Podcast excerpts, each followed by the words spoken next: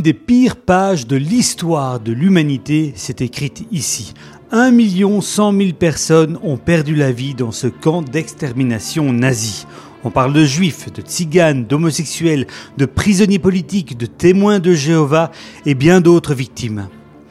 Torturés, Gazés aux B, morts de faim, de maladie, d'épuisement, il faudra attendre l'arrivée d'une division de l'armée rouge de l'Union soviétique le 27 janvier 1945 pour libérer les 7000 derniers prisonniers survivants des camps d'Auschwitz et de Birkenau. Pour évoquer la Shoah, Parlons d'Histoire est à Auschwitz, en Pologne, en compagnie d'un remarquable passeur de mémoire ainsi que d'une centaine d'élèves de Réto. Ce voyage scolaire offre à ces jeunes la possibilité de voir par eux-mêmes l'horreur des camps de concentration qui ont fait plusieurs millions de morts. Nous entendrons aussi le témoignage bouleversant d'un survivant de cette usine de la mort. Parlons d'histoire, Dorian Deméus. Le 20 janvier 1941 se tient la conférence de Wannsee. 15 hauts responsables nazis se réunissent ainsi dans une grande villa près de Berlin pour répondre à l'exigence d'Adolf Hitler, celle d'exterminer un maximum de juifs. C'est donc là qu'il confirme en moins de deux heures l'organisation administrative, logistique et économique de ce que les nazis appelleront la solution finale à la question juive. Mais dans les faits, la Shoah, qui signifie catastrophe en hébreu, avait déjà commencé. Claude Carambeau, vous êtes coordinateur euh, de projet euh, Mémoire au War Heritage Institute. Alors on est ici à Auschwitz, mais ce qui est important de rappeler, c'est qu'en fait, déjà au début des années 30, le génocide avait commencé pour les nazis. Oui, tout à fait. Et à partir de 1935, les nazis voter ce qu'on appelle les lois antisémites de Nuremberg. Euh, pour justement retirer tous les droits aux juifs espérer qu'ils quittent l'Allemagne par une immigration forcée. Avec euh, l'apothéose de ça, malheureusement, l'année du 9 au 10 novembre 1938, l'année de cristal, où là il y a un pogrom, un déclenchement de violence organisé par le pouvoir contre la minorité juive en Allemagne. Alors ce camp d'Auschwitz où on est euh, pour le moment est mondialement euh, connu, mais ce qui est peut-être un peu moins connu, c'est qu'il s'étend sur 40 hectares et en fait sur trois sites différents. On parle d'Auschwitz 1, Auschwitz-Birkenau et Auschwitz 3. Quelles étaient les fonctionnalités de chacun de ces camps? L'histoire d'Auschwitz commence suite à l'invasion de la Pologne en 1er septembre 1939 par, les nazis, puisque Auschwitz I, qui est une vieille caserne polonaise, va être transformée pour euh, enfermer euh, l'intelligentsia polonaise euh, ainsi que à partir de 1941 des déportés de guerre, des prisonniers de guerre soviétiques qui seront les premières victimes d'Auschwitz I. Fin 41, Birkenau, Auschwitz II va être construit. C'est un camp qui concentre des gens, mais également des 42 avec des zones de gazage dans le fond du camp. Donc c'est un camp mixte. C'est pas uniquement un centre d'extermination, c'est aussi un camp de concentration avec des zones de gazage totalement indépendantes du camp dans le fond de ce camp. Auschwitz 3, qui a été conçu en 42, c'est euh, Monovitch euh, c'est une, euh, une, usine fabriquée du carburant euh, artificiel, donc les grandes usines comme euh, IG Farben, Siemens, eh bien, ont fait travailler des, esclaves juifs pratiquement jusqu'à leur mort. Il y a entre 10 et 15 000 détenus. Les conditions étaient épouvantables. C'était vraiment pour l'effort de guerre et pour la productivité militaire allemande à l'époque.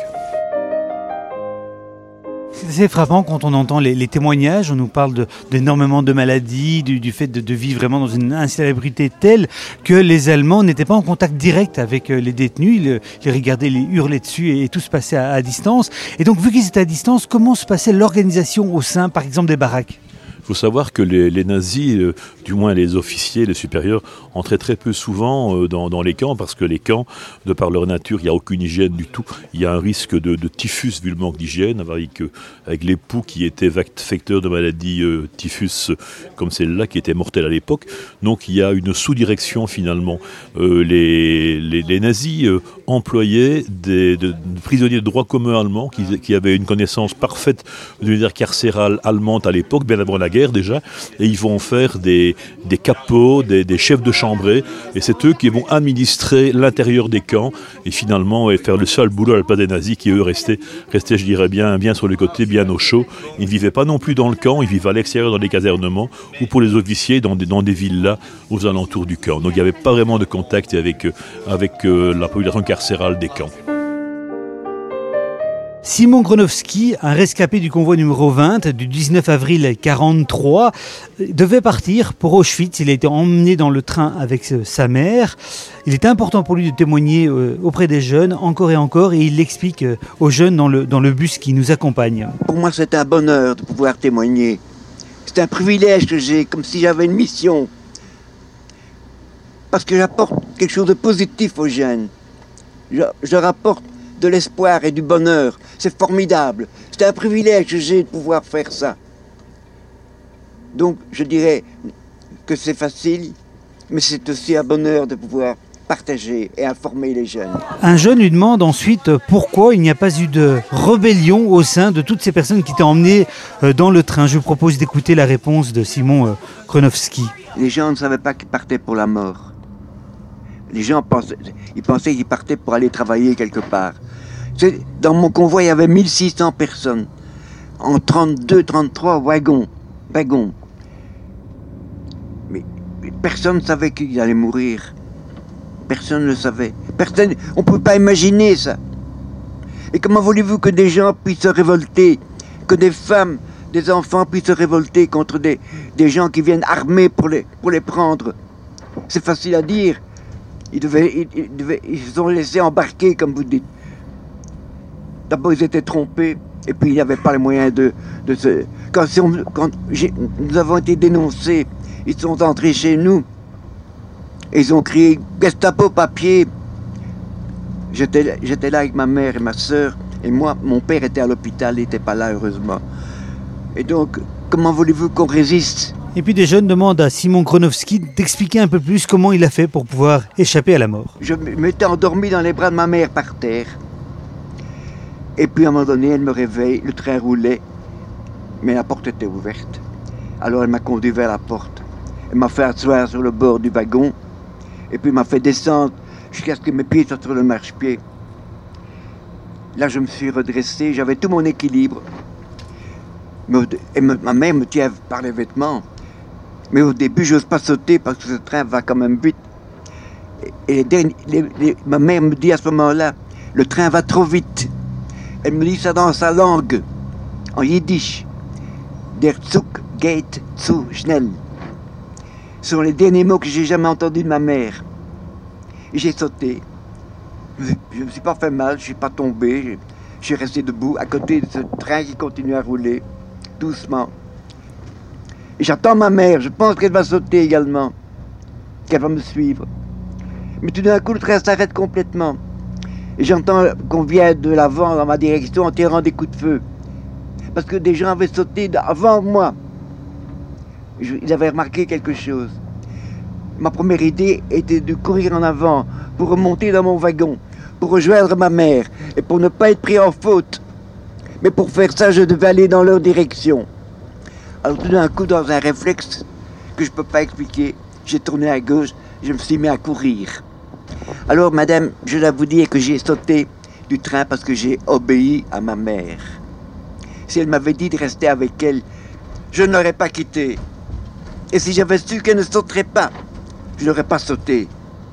Mais elle n'a pas sauté. Pourquoi?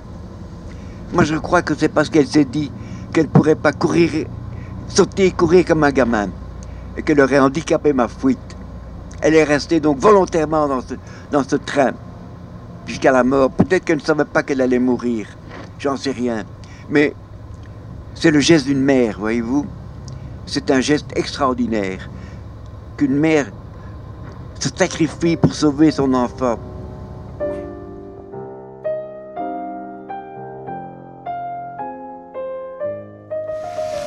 Nous sommes ici juste derrière le tristement célèbre porche d'entrée d'Auschwitz-Birkenau pour faciliter et accélérer le débarquement des détenus.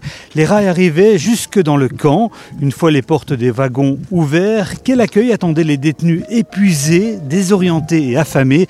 Écoutons le témoignage du défunt Paul Sobol que j'ai rencontré à plusieurs reprises en 2019. Cet ancien rescapé belge d'Auschwitz est décédé l'année suivante. Écoutons-le. On est arrivé en pleine nuit.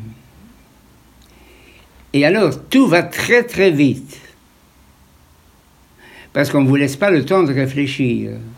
Vous, savez, vous savez, maintenant vous faites un voyage, même en train, ou en voiture ou en avion, c'est un voyage touristique. Vous regardez à votre aise autour de vous. Mais là, quand vous êtes débarqué, vous n'avez pas commencé à vous dire où est-ce qu'on se trouve, et surtout qu'on ne vous laisse pas le temps de réfléchir. J'ai été ébloui par les projecteurs, et puis alors très vite, quand on est descendu, on nous a fait comprendre qu'il fallait laisser ce qu'on avait comme bagage au pied de ce wagon. On nous a poussés en avant comme un troupeau. Et puis les essais sont arrivés. Ils ont commencé à séparer les femmes des hommes. Mais, tout ça très, très, très vite. Hein, vous savez, c'est schnell, schnell, schnell, schnell.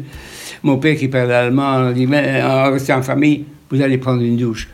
Donc ça paraissait normal de séparer les femmes des hommes. Tout ce qu'il disait était crédible. Mais il fallait obéir très vite, schnell, schnell, schnell, schnell. Les détenus qui sont sélectionnés pour effectuer un travail forcé sont emmenés dans une partie spécifique du camp, sous le portique Arbeit macht frei, ce qui signifie faussement que le travail rend libre. Ici, tout s'ordonne à coups de matraque, bref, c'est de l'esclavage et de la torture. Les capots qui dirigeaient les prisonniers étaient eux-mêmes des prisonniers de droit commun, soit des professionnels de la violence et des euh, criminels. Mais c'est eux qui s'occupaient des autres. Alors, il y en a un qui m'a pris par la nuque, il avait une tondeuse en main, il m'a commencé à tondre tous les cheveux de la tête, les, poils des corps, du pubis, enfin, tous les poils du corps. Et puis, comme si je n'étais rien, parce que c'était vraiment à la chaîne, hein, à la chaîne. Il, m'a jeté vers un autre de ses bagnards qui, lui, avait un seau, une brosse, etc. Et puis, il m'a passé ça partout. Hein.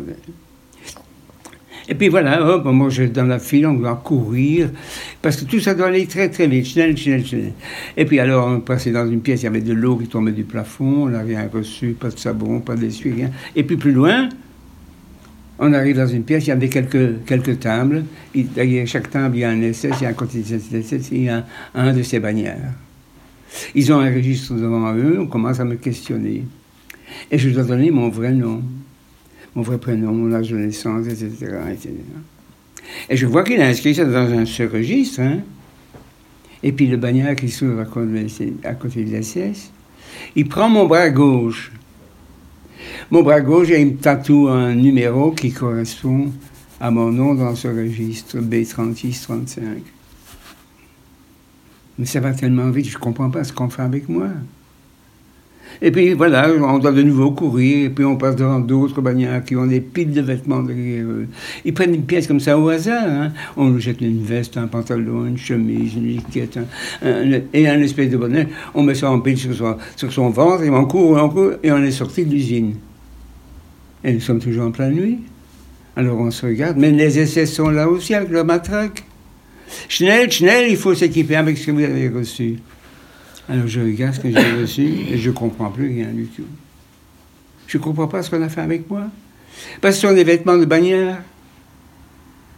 C'est pas matin, rien du tout, je dois m'équiper avec ça. Et puis après ça, comme on est toujours en pleine nuit, on a fait 3 km à pied. On a été arrêté par des fils de fer barbelés et par un portail. Et il y a un slogan au-dessus Arbeit Marfrein. Moi qui comprends le flamand, je dis Arbeit, c'est du travail, frein, c'est la liberté. Mais qu'est-ce que ça veut dire? Travail et liberté, qu'est-ce que ça veut dire? Le portail s'ouvre, on rentre dans un camp. Et là, il y a des bâtiments d'un étage et il y en a une trentaine, mais enfin, mais c'est grand. Bon, et puis on nous amène dans un de ces bâtiments, on nous fait monter au premier étage, ils ouvrent une porte, tout, notre groupe rentre dans cette pièce, ils ferment les portes derrière nous, sans explication, hein. Et on est là, on se regarde tous. À qui je peux poser une question? Ils ont tous subi le même traitement comme moi.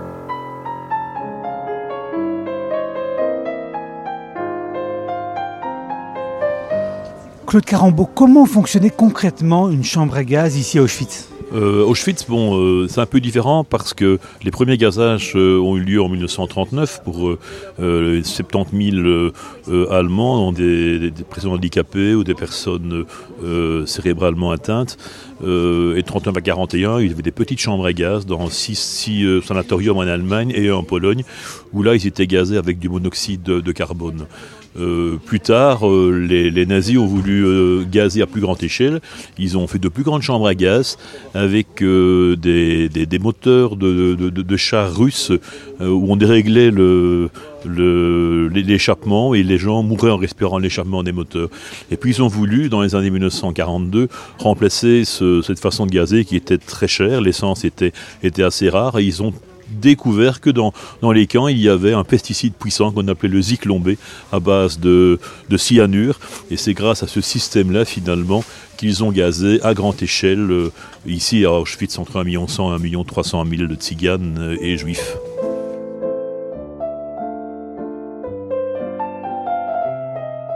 On évoque principalement les millions de juifs morts pendant la Shoah, mais on dénombrait ici aussi nombre de prisonniers homosexuels, tziganes, hongrois, témoins de Jéhovah. La mort, en fait, n'avait aucune importance. C'était même le seul et unique objectif destin de ce camp. Ça, on a très vite compris que nous étions dans un monde tout à fait différent où la mort n'avait absolument aucune importance. On tuait les gens comme ça pour le plaisir, pour faire de la place. On prenait les gens que pour travailler pendant un certain temps. On, on faisait travailler les gens dans les fours crématoires et dans les. Mais pendant trois mois simplement. On les changeait tous les trois mois. Ceux-là, ils étaient confinés à vivre dans la chambre à gaz. Au-dessus, ils étaient. Il y avait des logements pour eux. Et eux, ils avaient de la nourriture, ils étaient, gâtés parce qu'ils pouvaient prendre tout ce qu'ils voulaient. Mais c'était camouflé.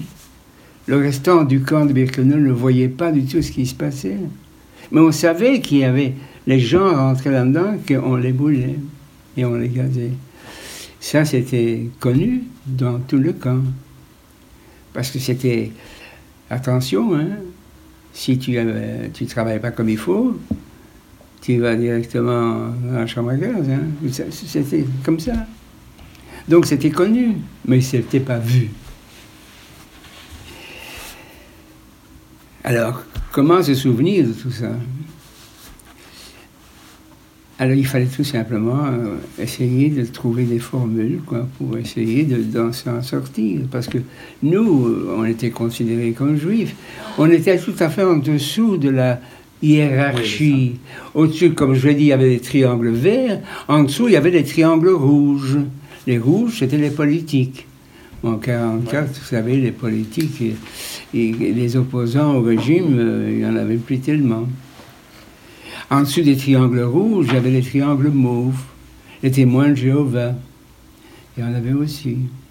En dessous des témoins de Jéhovah, il y avait les triangles euh, roses, c'était les homosexuels. Il y en avait aussi. En dessous des triangles roses, il y avait les triangles jaunes, avec un Z. C'était les tziganes. Il y en avait aussi. Et tout à fait en dessous, c'était les Juifs avec un triangle jaune et rouge qui formait comme une étoile. Tout en dessous. Tout en dessous. Et c'est ce qu'on avait cousu sur ma veste et celle de mon père, celle de mon petit frère. Donc c'est pour vous dire que la hiérarchie, elle existait.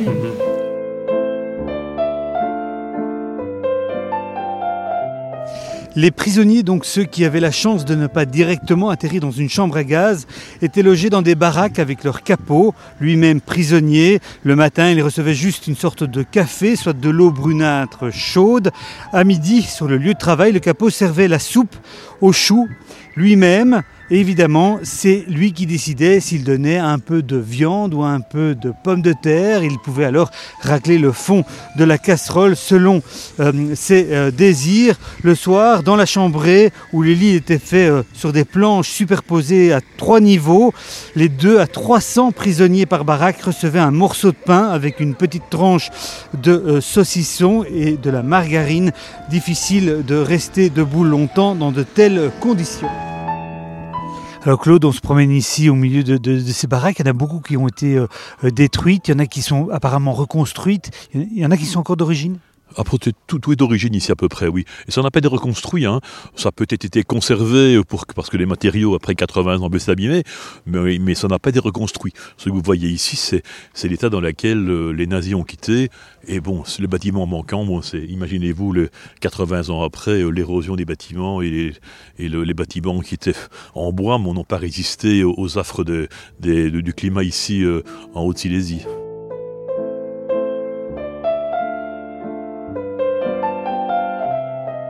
Il neige pour le moment, mais ici c'était une usine de la mort, c'est-à-dire qu'il y avait, il y avait combien de, euh, de, crématoriums, il y avait, euh, comment ça se passait exactement? Il y avait dans les zones de gazage, il y avait cinq crématoires ici, avec euh, pratiquement autant de chambres à gaz. La plus grande des chambres à gaz pouvait accueillir près de 2000 détenus en même temps. Donc c'est vraiment l'industrie ici. Hein. On n'est plus dans les petits gazages en 1939 où les nazis ont commencé à gazer des débiles mentaux handicapés physiques. On est vraiment dans l'industrie ici, ce qui a été décidé d'ailleurs en janvier 1942 lors de la conférence de Wannsee, la façon de mettre en œuvre la Shoah euh, ici euh, en, Pologne.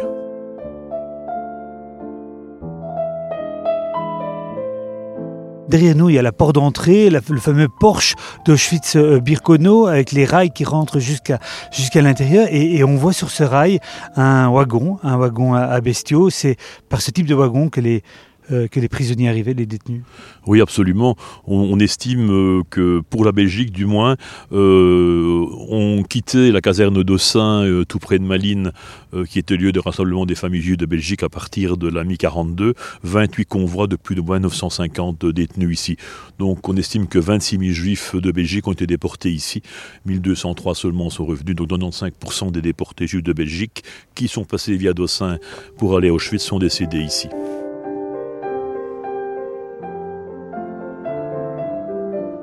C'est pas la première fois que vous venez ici. Qu'est-ce qui vous frappe à chaque fois que vous venez ici?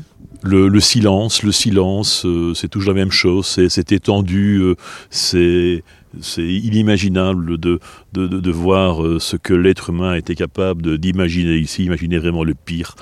Comme quoi, euh, la, bête n'est pas morte, il faut être vigilant hein, quand on voit tout ce qui s'est passé il y a 80 ans et que malheureusement actuellement des gens ont encore des idées aussi nauséabondes. Euh, il faut faire attention, il faut être très vigilant. Donc j'ai toujours, moi c'est la peur et c'est la crainte que, de revoir un jour euh, de mon vivant ou pour mes enfants, mes petits enfants, de revoir des, des, scènes pareilles arriver dans le monde. En plein hiver 44-45, alors que les troupes alliées se rapprochent de l'Allemagne, les SS firent évacuer certains camps de concentration et d'extermination, dont celui d'Auschwitz. Parmi les 65 000 prisonniers présents, déjà affaiblis et souvent malades, des dizaines de milliers mouraient en marchant les 56 km qui les séparaient de l'Oslo.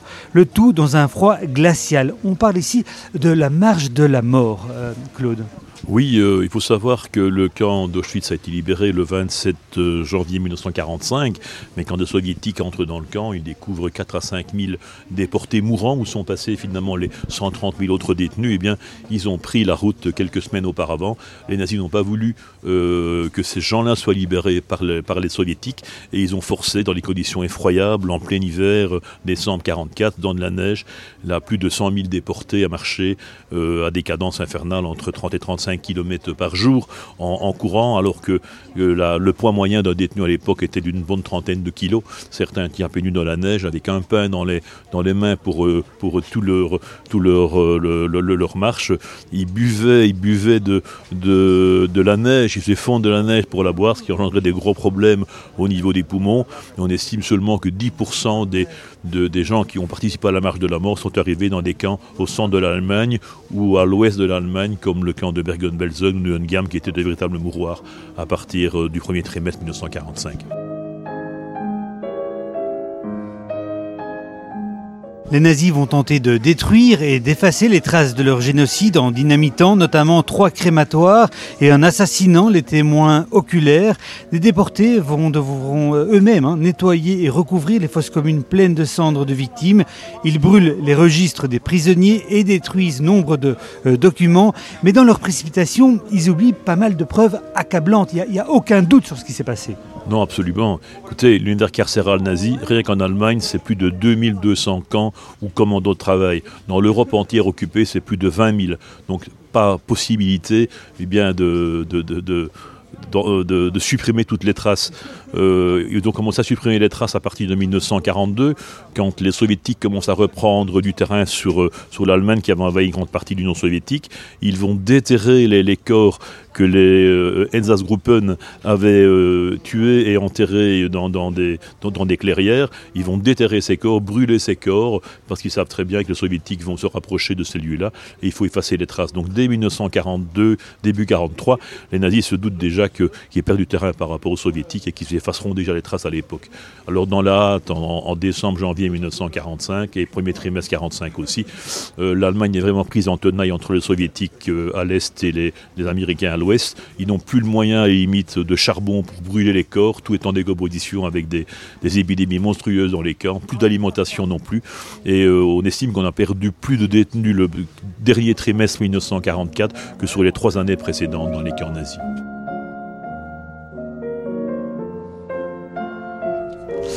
Yannick, tu as 17 ans, tu fais partie de, ce voyage euh, scolaire. Alors, tu viens du Berlaymont, mais ce voyage, c'est pas n'importe quoi pour toi parce que ça te rappelle quelques souvenirs familiaux euh, ici au Auschwitz? Euh, oui, en fait, mon arrière-grand-père a été déporté au début de la, de la, Seconde Guerre mondiale avec toute sa famille. Ils, sont, ils ont passé la deuxième moitié de la guerre à Auschwitz et il a eu la chance de, sur, de survivre au camp et tout. Il est, il est rentré en Belgique après euh, lors de la, après la libération. Et voilà, il s'est marié avec mon arrière-grand-mère qui, elle, par contre, a eu la chance d'être. Euh, disons, elle a été cachée par, euh, par des personnes qu'on ne connaît pas, malheureusement. Elle n'a jamais vraiment parlé de ça. Et voilà, au fur et à mesure du temps, avec les, les, enfants, les petits-enfants, il en a parlé, il a osé en parler. On a appris beaucoup de choses par rapport à ça, par rapport à sa vie, des choses comme ça.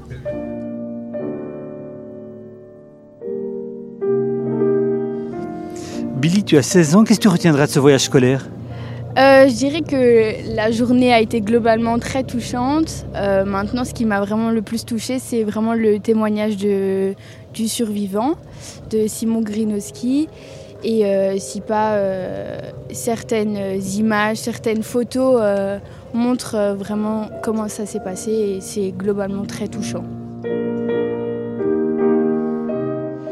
Théo, qu'est-ce que tu as retenu de cette journée Ce que j'ai retenu en tout cas lors de cette visite d'Auschwitz et de Birkenau, c'est à quel, point la haine peut pousser l'être humain à commettre de telles atrocités, hein, au point auquel les prisonniers de ces camps de concentration et d'extermination, par prisonniers, je, n'entends pas par là uniquement des juifs, mais aussi des tziganes, des polonais, des homosexuels et bien d'autres, ces personnes ont vraiment été déshumanisées. On ne les traitait plus comme nos semblables, mais plutôt comme des animaux de la matière première. Il suffisait de voir les, traces, en tout cas, qu'on qu a pu voir sur ces lieux, avec les cheveux qui ont été enlevés, les lunettes, comme si c'était de la matière à laquelle on prenait toutes les ressources avant de s'en débarrasser. Merci au service mémoire du War Heritage Institute de nous avoir permis d'accompagner ces jeunes élèves en visite à Auschwitz. N'hésitez pas à partager, noter et commenter nos podcasts. Quant à moi, je me réjouis de vous retrouver pour un prochain épisode de Parlons d'Histoire.